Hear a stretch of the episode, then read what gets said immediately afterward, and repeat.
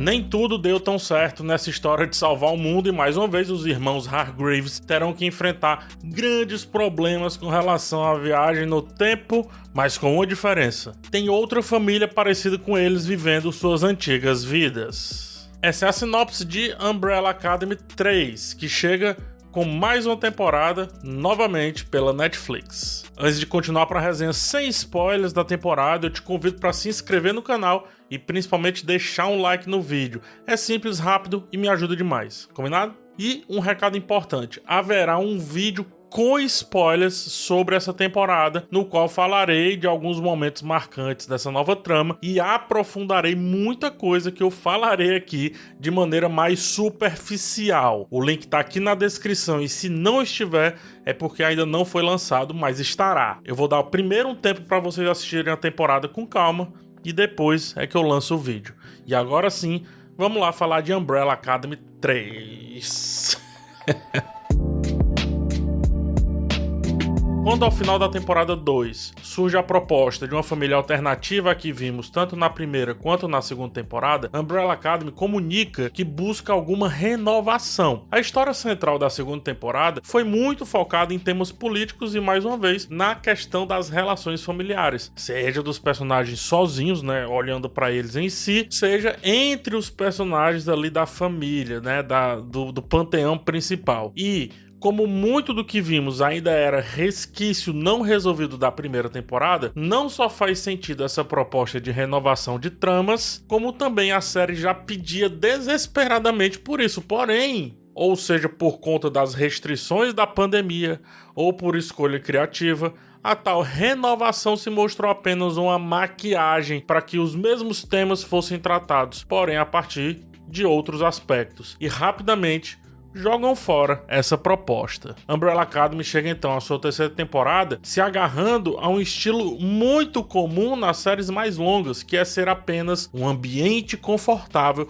a partir de uma galera que já conhecemos. Os benefícios disso, obviamente, são claros, afinal, o nome conforto já entrega o sentimento principal desse desse estilo, né? Porém, para quem busca uma grande história, não é o que acontece aqui dessa vez, tá? O que um dia se relacionou com grandes acontecimentos históricos, com fatos da nossa realidade e brincou com os ICs divertidos, não volta. Nessa temporada, mais valeu ficar em um longo papo do personagem A com o personagem B do que ir de fato para um trabalho mais narrativo, digamos assim. E antes, volta a interar isso foi mais equilibrado. Tinha essas conversas, tinha sim é, essa, esse exagero em tratar o conflito, mas também tinha uma grande história acontecendo de uma maneira que, no mínimo, divertisse e nos fizesse pensar. Aqui, não. Não acho que essas escolhas são de todo ruim. É evidente que eu sou uma pessoa que prefiro, né? E gosto quando a história corre, corre no sentido de se aprimora. Acontece que, com uma série que já chega a uma terceira temporada, o público cativo já foi criado. E dificilmente será perdido, porque para muitos Basta ver ali os seus queridos e queridas personagens desfilando em tela e vez ou outra resolvendo um, um problema de porte pequeno ou de porte médio. Confiando nisso, o roteiro se fechou em uma estrutura padrão: um episódio de setup, um episódio de papo em torno de um assunto que surge, que nem sempre é uma ameaça, um episódio de confusão onde nada parece dar certo e um episódio de resolução rápida disso. Repete-se essa estrutura duas vezes e sobram então dois episódios nessa conta. Um deles é literalmente uma pausa para um grande acontecimento mais interno que vem trabalhar essas questões das relações familiares, e o outro é o episódio final, que, como de praxe, apresenta um embate maior, onde todos os poderes serão usados ao extremo e alguma consequência finalmente acontecerá. A frieza com que a série trata muitos dos seus grandes momentos é bem estranho. É bem estranho mesmo. Inclusive, me dá a sensação de que as ameaças estão sendo cozidas demais, preparadas demais. Só que, como a ameaça da vez é algo inanimado, acaba não empolgando tanto. Giramos em círculos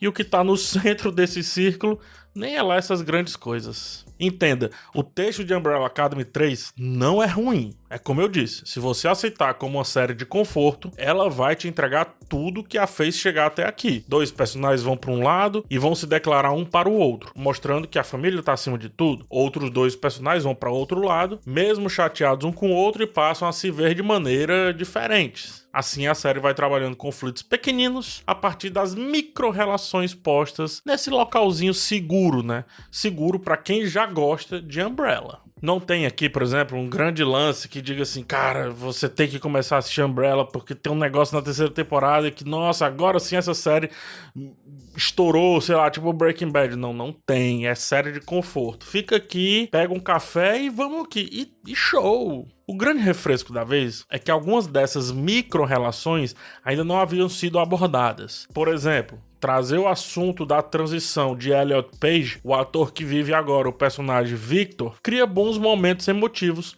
a partir da sua subtrama. Nem sempre isso se relaciona com a grande história, mas pelo menos debate bons temas pontuais. Diria inclusive que é um dos momentos mais altos da temporada, ainda que mais uma vez, eles tratem isso de maneira muito superficial, como foi, por exemplo, a questão da Alison na segunda temporada ao falar sobre negritude. É muito na superfície, é muito básico. O tema de Victor se relaciona sim com a questão da família, porque elabora o assunto aceitação, assunto esse que passa por vários personagens da temporada, só que de diferentes formas em cada um deles. Passa até por um dos possíveis antagonismos da vez e é bem usado em um momento chave para com o personagem do Reginald Hargreaves, o pai do, dos Umbrella, né? O pai dos Hargreaves e também o pai dos Sparrow, que nessa temporada ganhou um pouco mais de peso e isso foi bom. Agora falando tecnicamente, talvez essa seja a temporada mais fraca em termos estéticos desde que a série estreou. Umbrella começa com uma primeira temporada grande que visita ou visitava vários locais, criava várias locações, separava o grupo e entregava diferentes estéticas a partir de cada personagem. Estar com os cinco, por exemplo, era uma experiência completamente diferente do que estar com o Diego. Estar em um tempo diferente gerava estranheza e curiosidade. Voltar trazia então uma nova estranheza e uma nova curiosidade, coisa que ficava assim constantemente, fazendo com que a série precisasse se organizar e se reorganizar, mantendo então o engajamento da audiência. A segunda temporada tem um tanto disso, só que tem uma boa ameaça. E a terceira temporada, caso o espectador não abraça os extensos e repetitivos diálogos entre os diferentes personagens, não tem nada disso e em termos técnicos pouco se salva. A ameaça inanimada, cara, é um treco feito em CGI que qualquer pessoa com o mínimo domínio de uma ferramenta consegue fazer. As locações são limitadíssimas, é utilizado fundo verde e é exagero. E a edição tentou disfarçar isso, tentou nos enganar, colocando um, um efeito vinheta que. Atrelson, exagera aqui no efeito vinheta no máximo que você puder fazer aí na ferramenta. Coloca aqui esse efeito vinheta pro pessoal saber como é que é. Pronto. Isso aqui, ó. Em alguns momentos, a vinheta ficou tão acentuada que parecia alguém observando tudo pelo buraco da fechadura de uma porta. Eu não gostei. Para mim ficou feio, ficou estranho. Esteticamente feia e textualmente cansada, resta então a Umbrella Academy 3 o nosso engajamento forçado, forçado por nós mesmos, tá? Ou seja, o sentimento da gente de querer ficar muito ali naquele cenário precisará existir, independente do que aquilo tem a oferecer para além de um simples passeio com conhecidos, que são obviamente os personagens do Umbrella. Caso não haja esse pré-engajamento, é muito custoso acompanhar cada minuto com extrema atenção. As subtramas são tão repetitivas que alguns episódios ficam vazios a ponto do episódio seguinte focar nos mesmos assuntos do episódio anterior, chegando quase às mesmas conclusões ou muitas vezes até a mesma conclusão, me levando a crer que, gente, conversem um pouco mais de maneira direta que vocês vão resolver as coisas facilmente. O sentimento de cansaço do roteiro é claro, e não fossem os pequenos conflitos, nenhum avanço seria percebido. Avanços esses que, quando começam a engatar, às vezes retrocedem e não nos permitem ficar um pouco mais com as suas consequências. Nota-se também, pela forçada de barra ali dos cabelos e de alguns aspectos físicos dos personagens, que a história ia ser uma outra coisa e foi completamente diferente do meio pro fim, visivelmente limitando a ideia inicial né, do lance das famílias se confrontarem e fazendo Umbrella Academy, temporada 3, ser a menor e menos divertida de todas. O que é uma pena.